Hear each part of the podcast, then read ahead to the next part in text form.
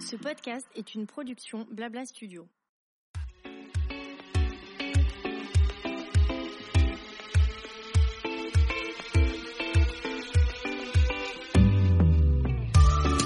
Bonjour à toutes et à tous et bienvenue dans ce nouveau format, les tables rondes de Julia Donleton, un espace de libre-échange entre entrepreneurs, hommes et femmes, pour débattre ensemble sur un sujet de société, une tendance sur les réseaux sociaux ou un vécu suite à une période compliquée.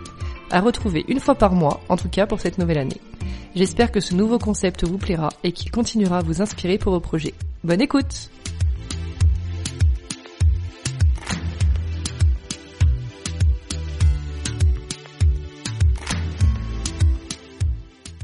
Hello à toutes et à tous et bienvenue dans cette deuxième table ronde dans laquelle on va parler aujourd'hui des métiers de la communication avec deux spécialistes de la communication d'influence, des relations presse, du community management et de la création de contenu. Hello à toutes les deux. Hello, salut.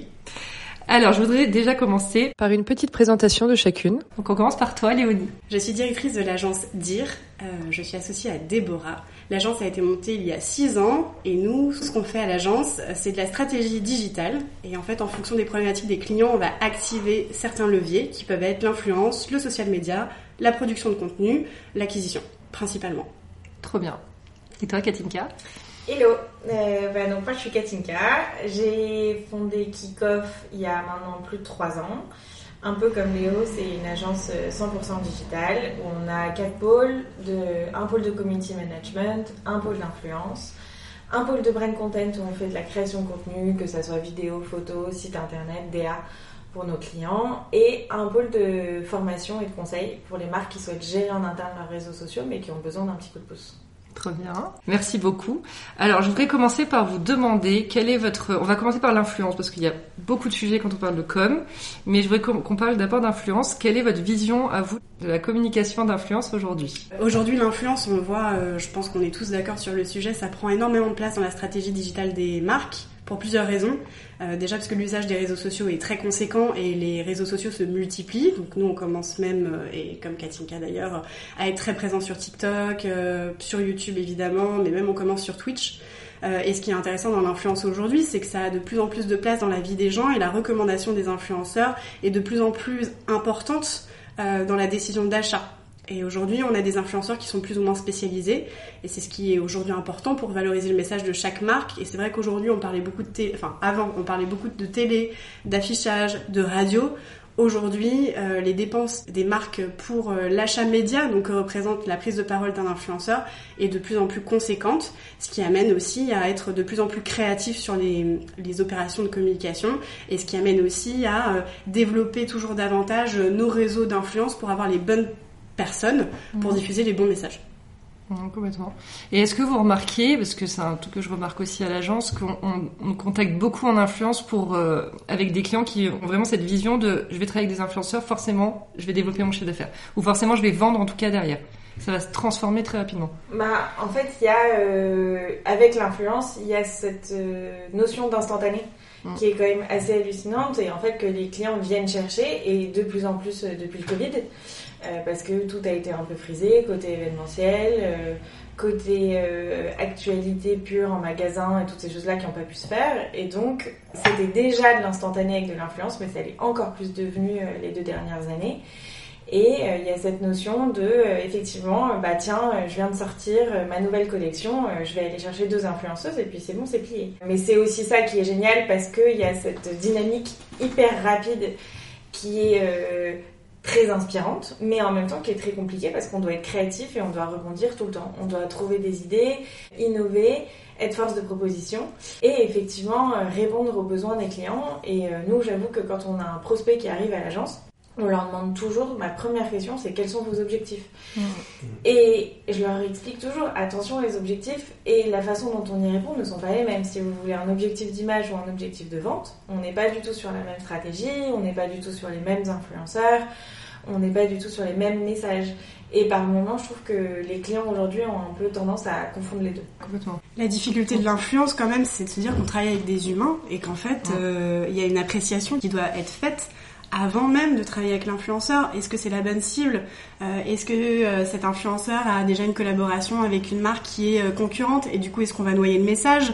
Il faut aussi aller chercher un influenceur qui va avoir la bonne prise de parole. Est-ce que la marque est engagée sur certains sujets? Et du coup, est-ce que l'influenceur doit avoir cette image aussi d'engagement? Et en fait, quand on, pour répondre à ta question sur la notion d'acquisition et de se dire, je veux travailler avec un influenceur qui convertit, ok, mais un influenceur ne, ne fera pas que convertir. En fait, quand on va chercher un influenceur, on y va aussi pour la notoriété. Et comme le dit Katinka, en fonction des objectifs, on va pas faire ce qu'on appelle le même casting. Donc on va pas lister la même, le même nombre de profils. Mais aujourd'hui, on peut pas juste diminuer un influenceur en disant moi j'y vais que s'il transforme. C'est comme si euh, on arrivait euh, sur un média, sur la télé, en disant bah moi ma pub je la veux à tel moment et si jamais ça me fait pas faire euh, des ventes derrière, en fait j'y vais pas. Mais en fait l'influence c'est aussi principalement du test and learn et une campagne qui peut être montée avec les mêmes profils sur une marque similaire peut avoir une toute autre envergure et un tout autre pouvoir. Ah Donc en fait, c'est tellement impalpable. Après, il faut avoir de l'intuition et d'où l'expertise de nos métiers. Il faut avoir aussi le réseau de nourrir systématiquement euh, nos relations avec les influenceurs parce que du coup, on comprend comment ils travaillent et on peut aussi se dire que ce profil correspondra mieux à la marque qu'on a en face. Et ça, tout ça, c'est aussi nos métiers que d'aller en profondeur là-dessus. Et comme l'influence est un peu ouvert à tout le monde et que c'est facile de contacter entre guillemets un influenceur parce qu'il y a un bouton écrire sur le profil de chaque influenceur, on se dit que c'est à la portée de tous. Mais il faut pas oublier qu'en fait c'est un vrai métier, qu'en termes de sélection, de rationalisation euh, de, des objectifs au regard euh, de ce que ça incombe comme coût, comme visibilité. Et après, faut être honnête, euh, l'influence c'est les réseaux sociaux, c'est un algorithme qui change aussi régulièrement. Et on peut s'engager auprès d'un influenceur auquel on croit pour telle marque et avoir des résultats qui sont pas tout à fait ceux auxquels on attendait. Et en fait, ça malgré tout, euh, ça reste des choses qui sont euh, impalpables et c'est pas une science exacte. Sinon, ça serait et sinon tout le monde investirait X temps. Si on avait un ROI d'assuré pour chaque campagne, on montrait tous des marques, on solliciterait tous les mêmes influenceurs et on gagnerait tous beaucoup d'argent. Et je pense qu'on vivrait tous euh, au Mexique de nos rentes avec une villa piscine à débordement. Et en fait, aujourd'hui, c'est pas le cas. Bah et il faut bien prendre en compte tout ça. C'est beaucoup d'humains qu'on gère. Et c'est pour ça que, que c'est nos métiers, c'est pour ça que notre expertise, euh, elle est nécessaire et que nous, on la renouvelle sans cesse et qu'on se rechallenge sur les formats, sur les profils. Il mmh. n'y euh, a pas un de nous ici qui n'alimente pas son réseau, qui découvre pas des nouveaux profils avec qui euh, on creuse aussi des relations pour comprendre un peu mieux quelles sont les marques qui correspondraient, faire de la veille pour aussi créer ce cercle vertueux qui va faire en sorte qu'il va pouvoir répondre aux objectifs des marques qui le sollicitent. Mmh.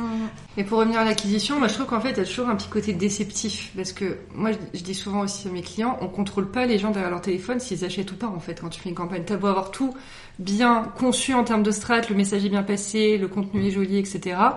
Alors oui, on sait, comme, comme vous l'avez dit, qu'il y a plus ou moins certains profils qui, qui transforment voilà, plus que d'autres, mais il y a toujours un petit côté déceptif quand on vient nous voir que pour ça, moi je trouve. Bah, en plus, il y, a, il y a quelque chose qui est compliqué, c'est qu'il y a des clients parfois qui viennent nous voir avec une idée très précise des influenceurs qui veulent. Mm. Et ils savent exactement les influenceurs qu'ils veulent et on a beau leur expliquer que euh, l'influenceur qu'ils veulent est vraiment super, ça, ça, ça change rien à ça. Mais en revanche, que par rapport à sa cible, c'est pas la bonne c'est pas la bonne cible du client que peut-être c'est pas des, la cible qui a le bon pouvoir d'achat que c'est pas les, la bonne façon de communiquer. Donc déjà il y a cette partie là qui rentre en jeu. Donc il faut effectivement exactement comme dit Léo il faut vraiment qualifier les profils au mieux et être sur du qualitatif plus que sur du quantitatif parce que si tu qualifies mal tes profils, déjà tu te plantes sur ta campagne parce qu'effectivement, si tu vas choisir des profils qui ont une cible qui ont plus 18-25 ans et que ton produit il coûte 70-80 euros, mm. bon, déjà c'est compliqué. Et puis ensuite, il y a effectivement le côté qualitatif des influenceurs. Il faut pas les prendre pour des panneaux publicitaires, quoi. C'est des gens humains et ça, euh, Léonie l'a très bien dit. Et euh, l'intérêt de l'influence, c'est que c'est des vraies personnes qui parlent de leur passion et de ce qu'elles aiment et l'objectif est pas que l'influenceur s'intègre à la marque, mais que la marque s'intègre à la vie de l'influenceur. Et ça, ça fait toute la différence. Et c'est ce qui fait qu'aujourd'hui, un profil qui transforme ou qui transforme moins, s'il parle vraiment du produit dans sa vie à lui et de la façon dont il l'intègre parce qu'il l'aime et parce que ça fait partie de son univers, ça fonctionne beaucoup mieux. Évidemment, une influenceuse par exemple qui a un feed et qui porte du blanc, du beige, du noir, on va pas aller euh, lui proposer une marque qui propose que des motifs. Enfin, ça ferait pas sens. Donc euh, la marque peut dire que le profil est génial, mais en même temps, euh, quel est l'intérêt pour, pour ce profil-là? Donc il y a ça qui rentre en jeu. Et après, il y a évidemment des possibilités, des mécaniques qui font que c'est notre métier de faire en sorte que ça transforme et que ça s'intègre le mieux possible dans, dans l'univers des influenceurs, c'est la répétition. Euh, moi, les clients qui viennent nous voir en disant je veux euh, une stories, euh, bah non, ça fonctionne pas en fait. Faire un portage, c'est une chose. Un portage, donc pour ceux qui connaissent pas, c'est livrer des produits à des influenceurs de façon gracieuse pour leur faire découvrir la marque. Donc ça, c'est une bonne chose. C'est une première porte d'entrée pour que l'influenceur découvre, la marque, notamment dans la beauté. Mais après, ce qui fait que la communauté de l'influenceur va intégrer et va s'engager et va finir par acheter, c'est la répétition. Mais comme toute personne lambda, tu vois une influenceuse qui en parle une fois, bon bah tu l'as vu, c'est fini. Mais la fille, elle en parle pendant 4 mois, tous les mois, mais juste une vague de stories en disant bah c'est mon produit, je l'utilise, c'est mon ah oui, ah je l'ai vu une fois, ah je l'ai vu deux fois, ah c'est la troisième fois que je le vois, ah grave.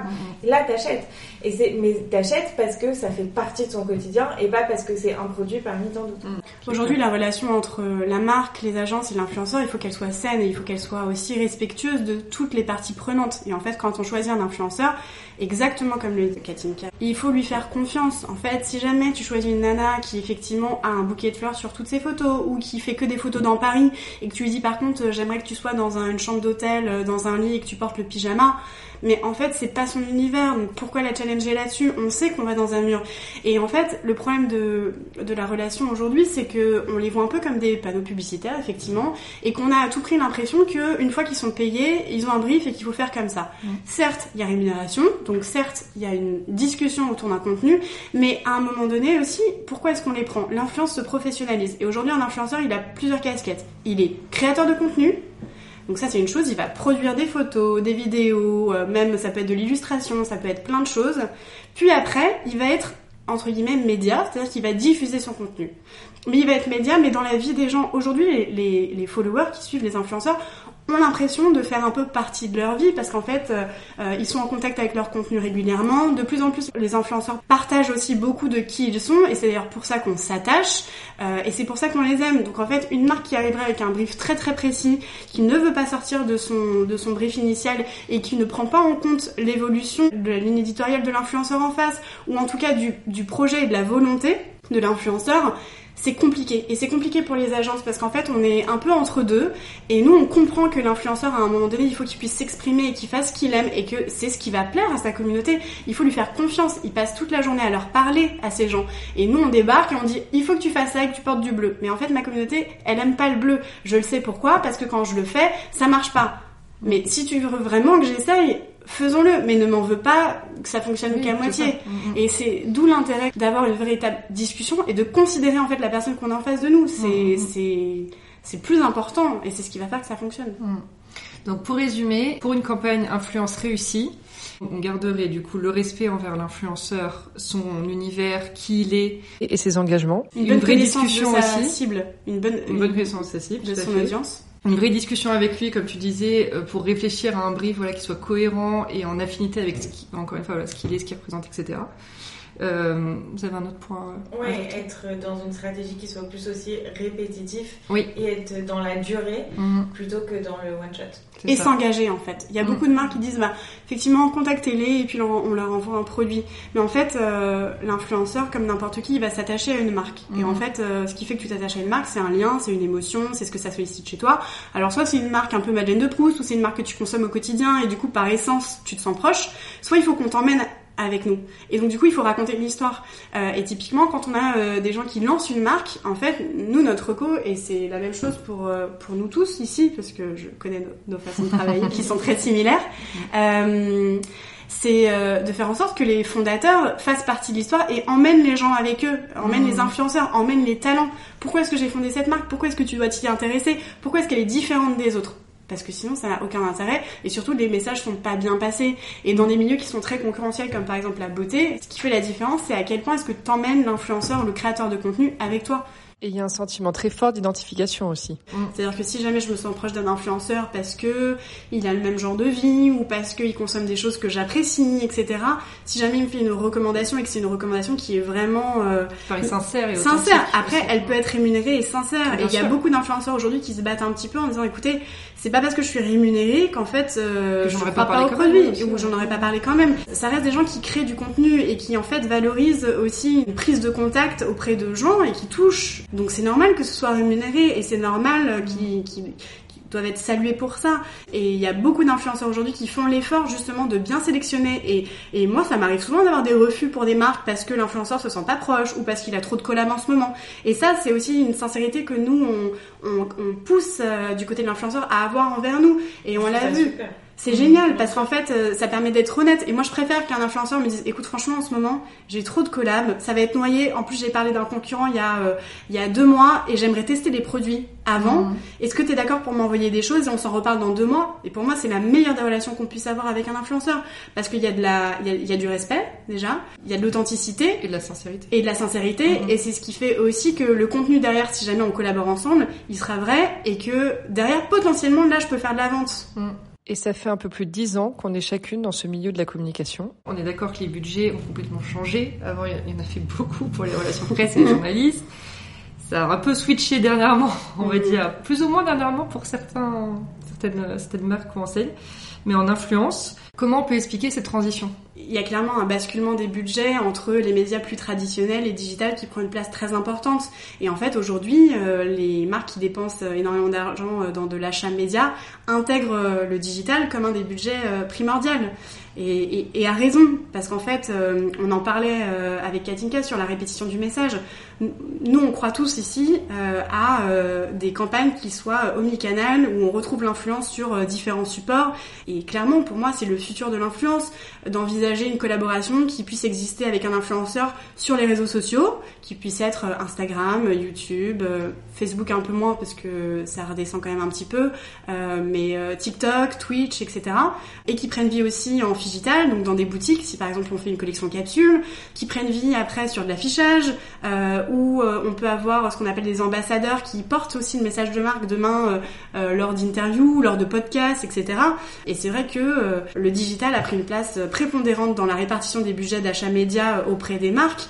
Pourquoi? Parce qu'en fait, euh, de plus en plus de gens sont attachés aux influenceurs, euh, que les communautés grandissent, que les influenceurs se professionnalisent, donc les contenus sont de plus en plus qualitatifs, donc les marques aussi rachètent les contenus pour les booster, pour les utiliser comme des contenus de marque, et tout ça fait que, effectivement, l'influence a vu ses budgets croître, et puis aussi, ça on le sait tous, mais il y a beaucoup de talents qui sont pris en charge maintenant par des agents euh, et du coup qui crée un intermédiaire supplémentaire, ce qui est une bonne chose parce que ça professionnalise le métier, mais du coup ça fait des personnes en plus à rémunérer et c'est normal, mais c'est le jeu d'un métier qui se professionnalise. Et parfois tant mieux.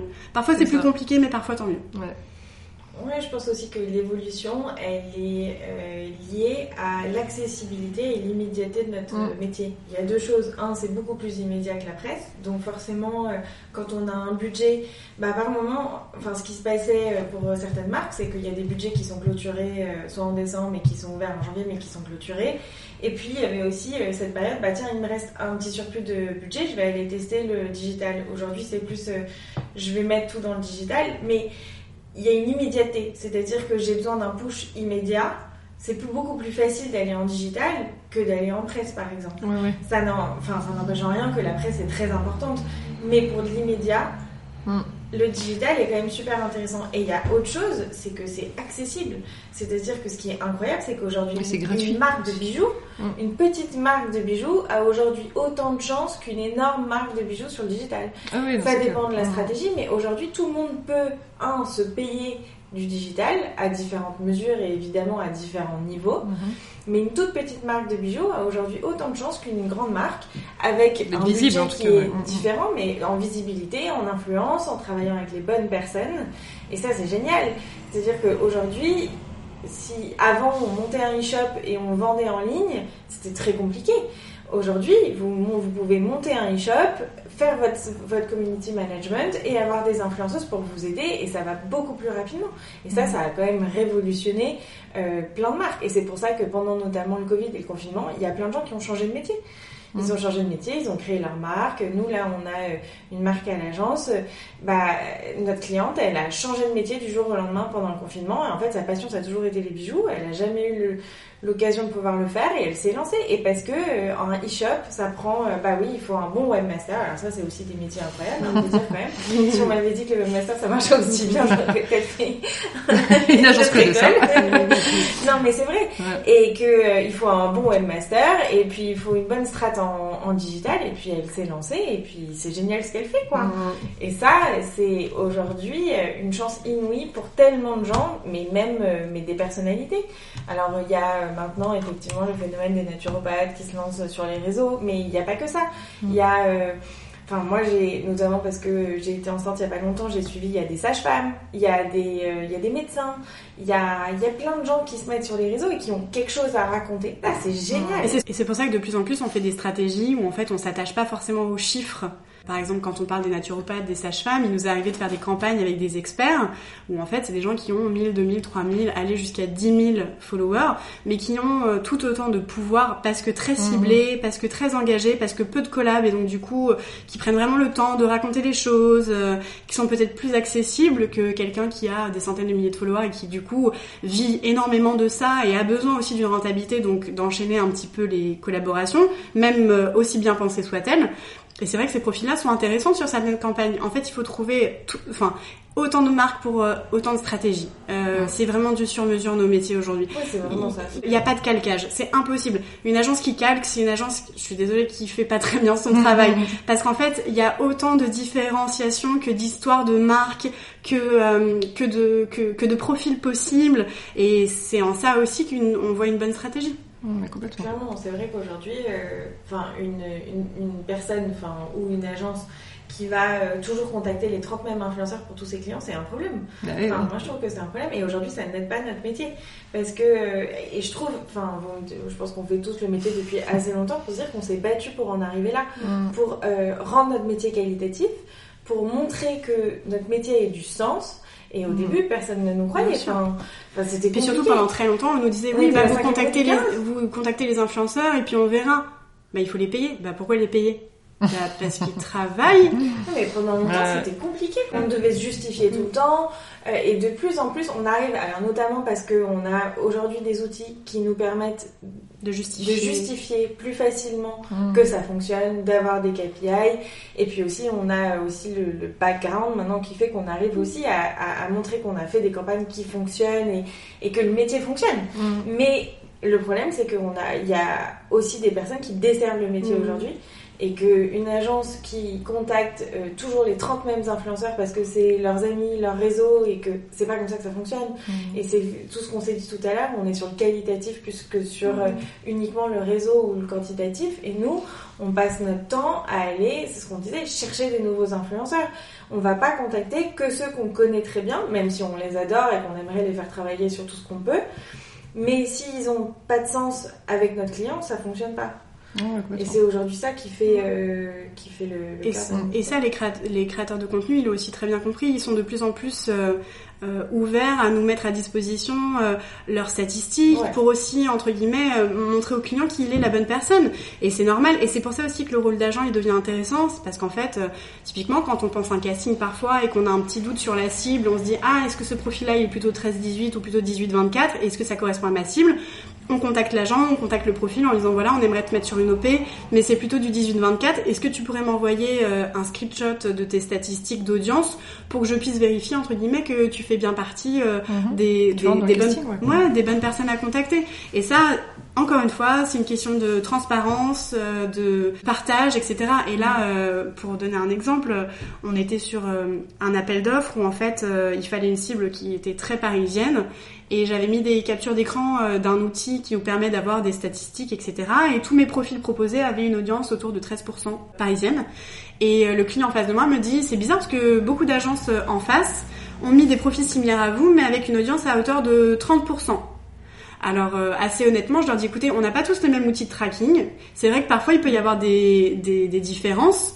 Euh, on va vérifier ensemble parce que il se trouve que par la force des choses, comme ayant beaucoup travaillé avec ces profils-là, j'ai tout leur kit média. Mm.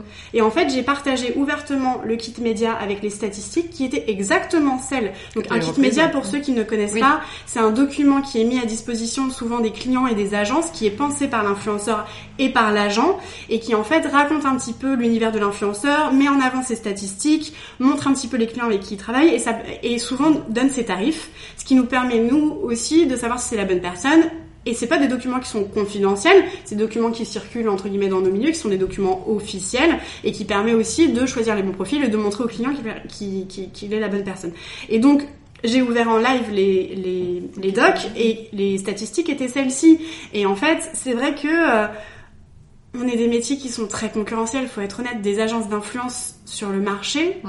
Alors nous on est à Paris, donc en plus de ça, à Paris n'en parlons pas, c'est un énorme vivier, mais même partout en France, il y a des et puis il y a plein de typologies de d'agences. Il y a des freelances, il y a des, des gens qui font de l'influence in-house. Il y a des agences petites, grandes, moyennes. Il y a des très très grosses agences qui montent des pôles. Il y a des agences de presse qui deviennent digitales, etc. Et en fait, c'est vrai que nous, on est famille ici et on, on part du principe qu'on s'entraide et qu'on se donne de la force parce que s'il y en a, s'il y a à manger pour un, il y a à manger pour tout le monde et que nos métiers évoluent et qu'on a besoin les uns des autres.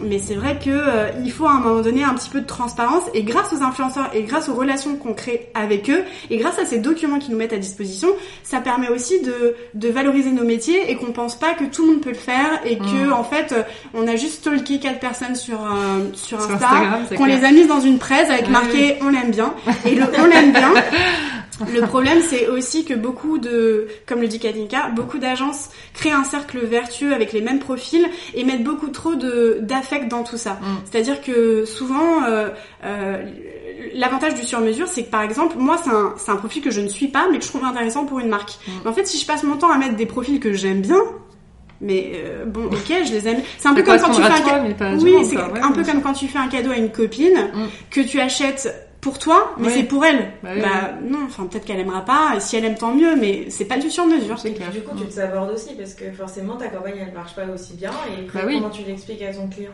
C'est clair. C'est ça aussi qui est compliqué. Et c'est vrai qu'on a de plus en de la même façon que le métier évolue et que euh, ça fonctionne de mieux en mieux, mm, mm. on a aussi du coup des clients qui ont de plus en plus d'attentes. Bah oui. Forcément, parce que avant les, clients qui n'étaient pas de budget, mm.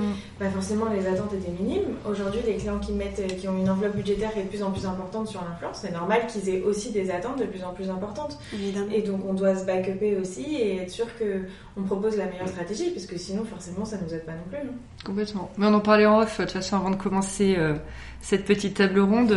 On a tellement des métiers qui sont pas palpables. C'est pour ça que je suis très contente de faire euh, cet épisode avec vous parce que on a des, des vrais enfants. On se rend compte que oui, on, a des vrais métiers en fait, avec euh, avec des voilà une, vraie euh, un vrai intellect derrière. C'est pas c'est pas du et beaucoup de terrain aussi. Et beaucoup de terrain, oui, bien sûr, des rencontres, des réseaux. Et aujourd'hui, la génération d'après nous, mm. ils ont des cours d'influence à l'école pour ceux qui veulent en faire. Complètement. Euh, nous, on a entre guillemets appris sur le terrain. C'est un métier qui est né un peu avec nous. Euh, C'est-à-dire que nous, on a commencé l'influence euh, Instagram 2012-2013. Euh, on commençait à avoir des gens qui avaient des followers, mais enfin, c'est ridicule comparé ah aux chiffres d'aujourd'hui.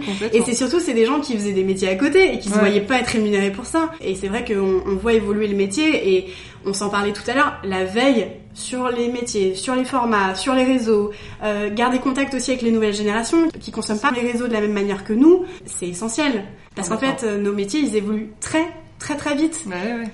Mais c'est vrai que ce qui est fou, c'est que moi je me souviens, je sortais d'école et un de nos profs nous avait dit n'oubliez pas, 50% des métiers de demain n'existent pas. Mmh. Et n'existent pas encore. Et c'est vrai que l'influence à l'époque, moi quand je suis sortie d'école, ça n'existait pas. Ah et bah c'est toi, Julia, qui m'a donné envie de faire ce métier. Je m'en souviens parce que je travaillais pour sa tante à l'époque. C'est vrai, et c'est mmh. Julia qui m'a donné envie de faire ce métier. J'étais ah mais waouh, c'est génial. Enfin, ça me donnait envie quoi. J'étais déjà un peu sur un Et moi, c'était une rencontre avant qui m'a donné envie. Donc en fait, c'était ouais, c'est mais, ça. Mais à l'époque, euh, on a, on a construit notre métier tout seul. Et mm. je me souviens de la première agence où j'étais avant de, de monter ma, ma, propre structure. Et euh, je suis allée voir ma boss, elle m'a dit Bon, bah, t'es prête, il faut partir de zéro. Enfin, mm. on connaissait pas. et c'était il y a 6 ans. Et c'était il y a 6 ans.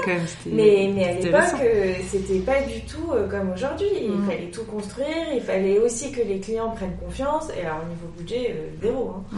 On partait vraiment de non mais, mais c'était ça qui était génial. Et aujourd'hui, quand on voit aujourd'hui, mais alors je trouve que la consommation est hyper différente. Par exemple, moi, mes frères et sœurs qui ont quand même 10 ans moins que moi, ils consomment pas du tout les réseaux sociaux comme nous. Mais d'ailleurs, Instagram, limite, ils y vont pratiquement pas. Ouais, ce que j'allais dire, c'est pour ça que je voulais qu'on embraye sur TikTok. Parce que clairement c'est un peu le nouveau réseau à la mode hein, je sais pas vous mais enfin voilà c'est quand même très demandé. Et en fait l'algorithme le, est assez incroyable. En deux secondes tu peux faire plus de 100 000 vues. Enfin c'est un truc de dingue. Comment vous travaillez avec TikTok vous comment est-ce que c'est vous le ressentez aussi de la part de votre client? Que c'était beaucoup une grosse demande Oui, clairement, c'est une demande croissante euh, chez nous. Et puis, euh, même quand ça l'est pas, en fait, maintenant on l'intègre. proposer, ouais. Après, euh, il y a une question de ciblage. Nous, on est, on est en contact avec quelqu'un chez TikTok qui nous a aussi confié, qui tendait à vieillir un petit peu la cible. Mais ça commence. Oui, parce que c'était très jeune. C'était très jeune, mais je sais pas si vous êtes sur TikTok, mais c'est tellement addictif. Euh, aujourd'hui, on l'est bah, tous un petit peu, donc euh, des heures. Voilà, donc en fait, euh, voilà, on se retrouve à regarder des contenus qu'on n'aurait jamais regardé sur Instagram. Ça, c'est plutôt intéressant. On parlait d'ASMR hier.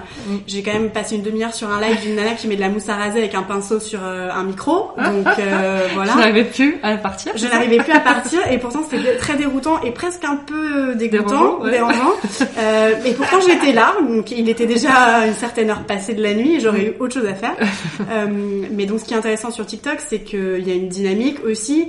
La musique, ça fait quand même toute la différence et euh, il y a une euh, j'ai le souvenir en fait début, au début des réseaux sociaux, toutes les marques voulaient faire le buzz. Mais toutes les marques, je me, enfin je sais pas. Le buzz, ça c'était. Ah là là, c'était le mot des années 2010. Euh, les gens ils voulaient faire le buzz. Aujourd'hui, t'entends plus parler de ça. Par contre, les gens, ils veulent faire des vues. Mm. Et TikTok aujourd'hui, c'est vrai que l'algorithme euh, travaille d'une manière différente que sur Instagram.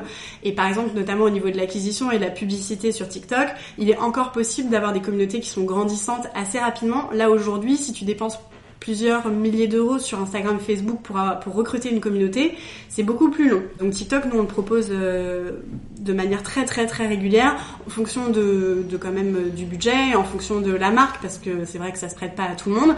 Et ce qui est intéressant, c'est que TikTok, on peut y être quasiment sans avoir de compte, parce qu'en fait, euh, aujourd'hui, comme on fait de la notoriété et qu'on crée, on crée de la diffusion auprès de, de viewers sur TikTok, T'as plus besoin d'avoir de compte. En fait, ce que tu veux, c'est que la marque soit répétée et vue.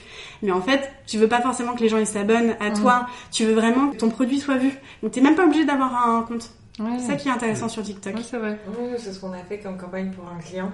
Il n'avait pas de compte euh, TikTok, mais mm. l'objectif c'était de, c'était un, un, client dans la food et l'objectif c'était de, de, montrer des recettes euh, avec ce produit-là qui était mm. spécifique et tout ça, et d'avoir euh, justement de l'engagement et des personnes qui répètent la recette et de montrer la recette. Mais l'objectif n'était pas du tout de gagner des abonnés euh, pour la marque qui n'avait pas de compte, mais plutôt de développer la notoriété mm. du produit. Et c'est vrai qu'aujourd'hui TikTok c'est super pour ça. Et effectivement, là où je rejoins Léo, c'est qu'il y a une frustration sur Instagram parce que les clients veulent gagner des abonnés, mais aujourd'hui sur Instagram c'est très, très compliqué de mm. gagner des abonnés. Ou sur TikTok c'est encore faisable, mais c'est pas que des abonnés, c'est aussi de l'engagement, de la visibilité, des vues, c'est des nouveaux chiffres.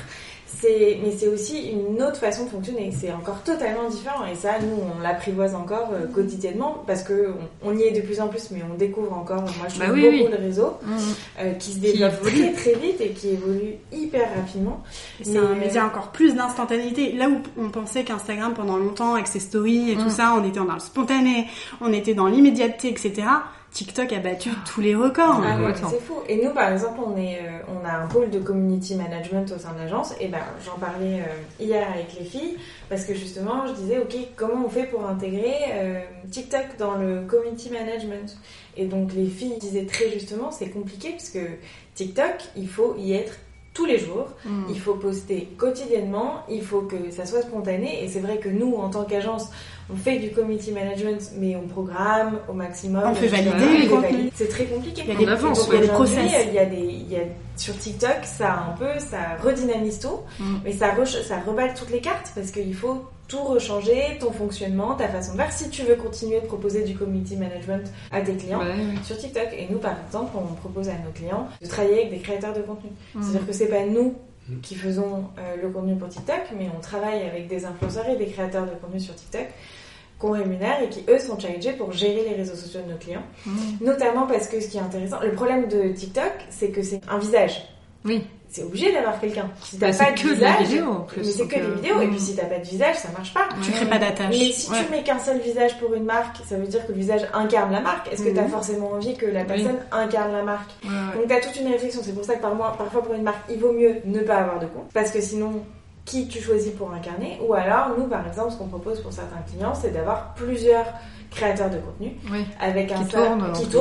entre eux et ce qui fait que le- du coup le compte est hyper vivant où tu vois différentes cibles différentes typologies Mm. de profils mais c'est pas un profil et ça c'est hyper compliqué pour TikTok parce que c'est incarné tout le temps Et puis, il faut avoir aussi la lucidité de se dire est-ce que c'est un réseau qui va perdurer? Est-ce qu'il faut y mettre de l'énergie? On l'a tous vu avec Clubhouse.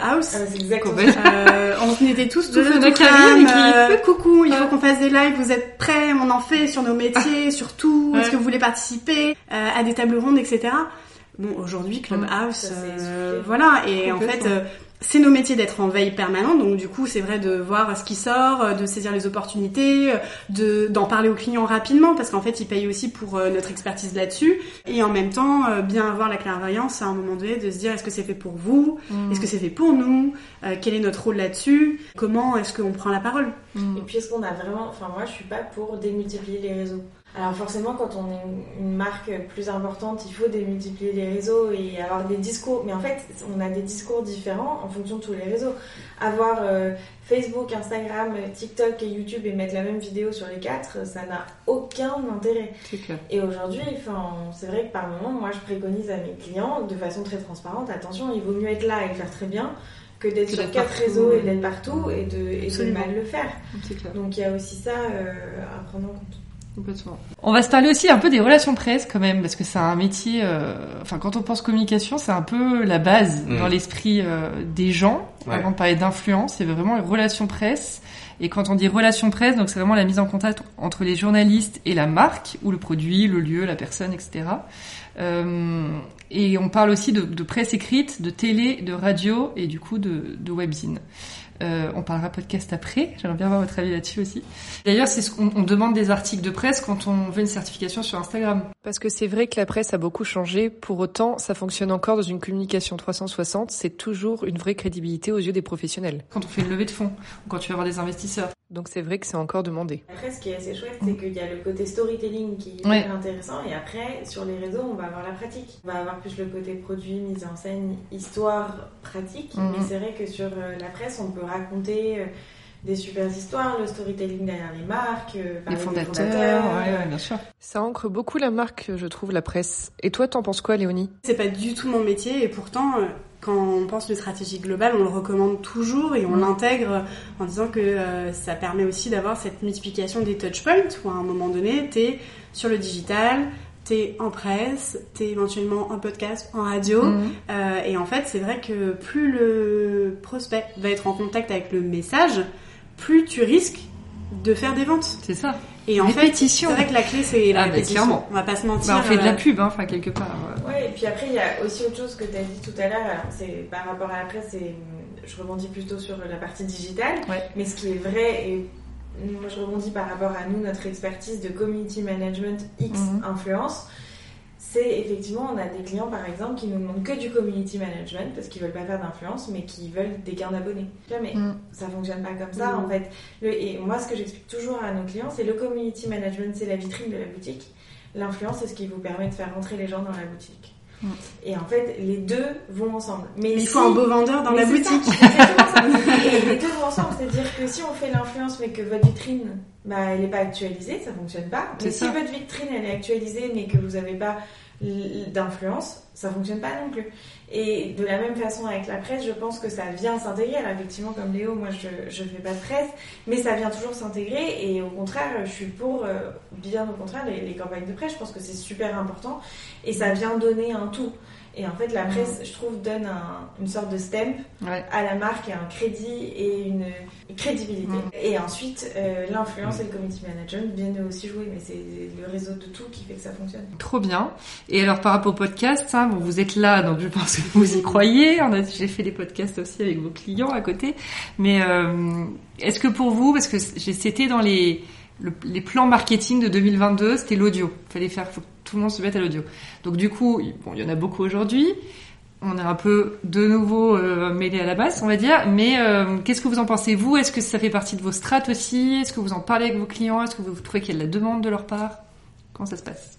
Moi, ce que je trouve intéressant avec le podcast, c'est plusieurs choses. La première, c'est cette euh, porte qui est ouverte pour un storytelling qui est plus long, qui est plus posé, euh, qui permet de raconter plus d'histoires, qui permet d'avoir à un moment donné aussi quelque chose sur l'intime, sur le fait qu'on puisse se raconter. Donc ça, c'est un temps qui est un peu dédié et on parlait, on a beaucoup parlé d'immédiateté, d'instantanéité avec les réseaux sociaux où on est sur des 15-30 secondes sur Insta, sur TikTok, où il faut alimenter tous les jours, où il faut avoir euh, une multiplicité des formats, etc. Et en fait, avec le podcast, tu viens à un moment donné poser une histoire qui va pouvoir être consommée à plusieurs moments, où tu vas prendre le temps, où tu vas vraiment t'initier dans un univers. Et ça, c'est intéressant. Euh, L'autre chose, c'est que euh, ça permet aussi d'avoir une cible qui est vraiment, euh, en fait, qui est disposée à t'écouter. Et ça rejoint ce truc d'instantanéité où en fait quand tu swipes et quand tu, tu tapes sur tes stories, mais je sais pas, mais trois minutes plus tard, t'as oublié ce que t'as vu avant. Sauf si vraiment ça t'a interloqué. Euh, et le podcast, en fait, si jamais tu, tu, te, tu, tu te mets euh, dedans, euh, il y a Très aussi... immersif. C'est très immersif et du coup tu vas t'attacher à ce que la personne dit, tu vas être un peu plus plongé dans l'univers, etc. Et donc il y a une cible qui est be- beaucoup plus qualifiée. Alors effectivement il y a un reach qui est moins important au vu du média, mais qui est beaucoup plus qualitatif.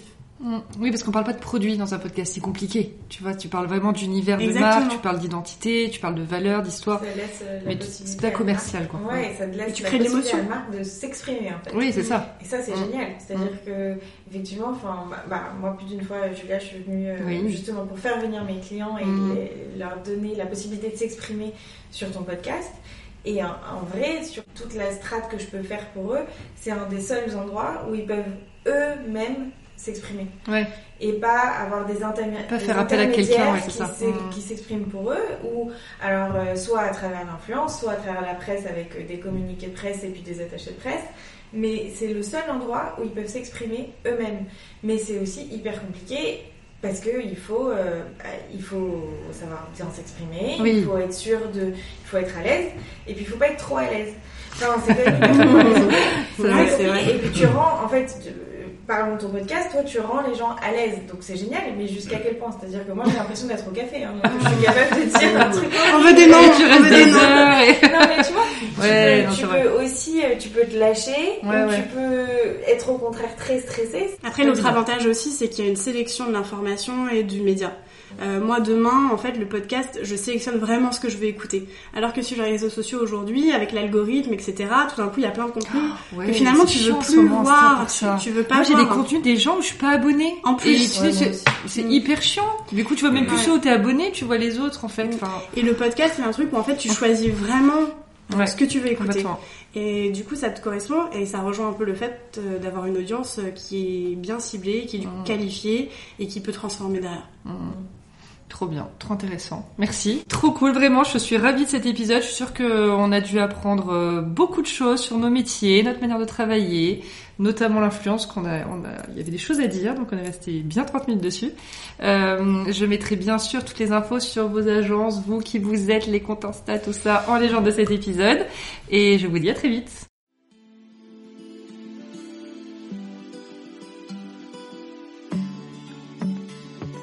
Merci à toutes et à tous pour votre écoute et votre fidélité. J'espère que cet épisode riche en informations vous aura plu. N'hésitez pas à me faire part de vos commentaires et mettre 5 étoiles, évidemment, sur Apple Podcasts ou Spotify. À très vite sur Julia Donne le.